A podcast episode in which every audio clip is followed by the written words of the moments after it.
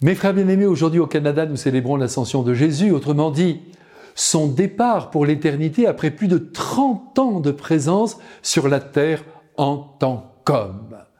Mais quelle merveille que l'incarnation de Dieu, quelle idée géniale dont nous le remercierons éternellement, car si Dieu n'était pas venu vivre notre condition humaine, nous n'aurions gardé de Dieu que l'image de sa toute-puissance, de sa domination absolue sur le monde, sans vraiment comprendre que tout ce qui existe vient de son amour et qu'il ne cesse, en nous aimant, en nous entourant de sa tendresse, de nous soutenir les uns et les autres au milieu des épreuves que nous traversons. Ceux qui ont eu la chance, ou plutôt disons le bonheur de croiser Jésus au pays d'Israël, ont touché du doigt, et plus encore du cœur, la bonté de Dieu. Tant de miracles et de prodiges ont été accomplis par son amour, à la seule fin de libérer l'homme de ce qui l'oppressait.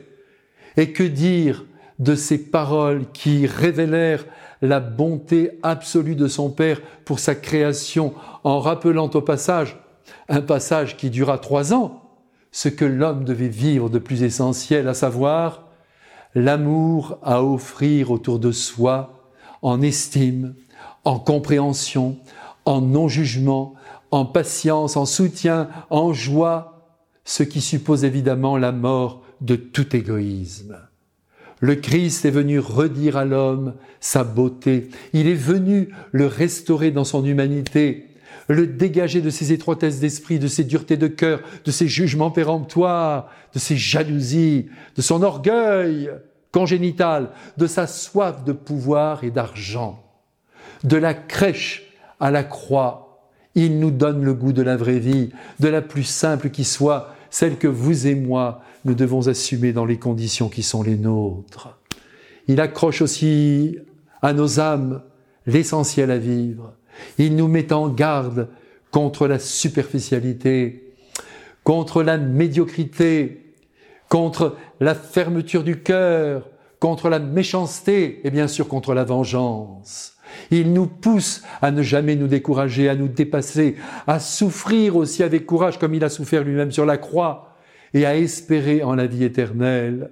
Il nous supplie à longueur de page d'évangile d'aimer Dieu son Père, source de tout bien, de nous jeter dans ses bras et de croire que notre vie ne se termine pas à la tombe.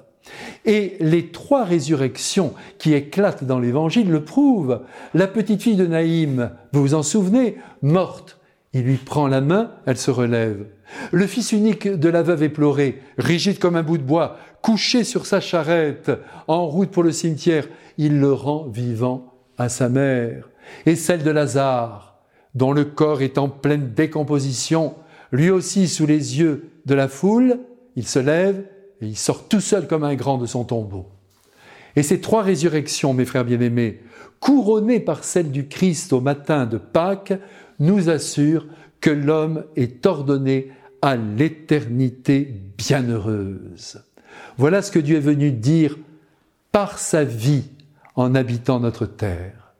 Et quand après ces quarante jours passés à apparaître à droite et à gauche, avec son corps de ressuscité, Jésus décide de réintégrer définitivement la gloire, il donne rendez-vous aux apôtres pour leur donner ses dernières consignes qui tiennent au fond en quelques mots dont la principale est celle-ci, allez.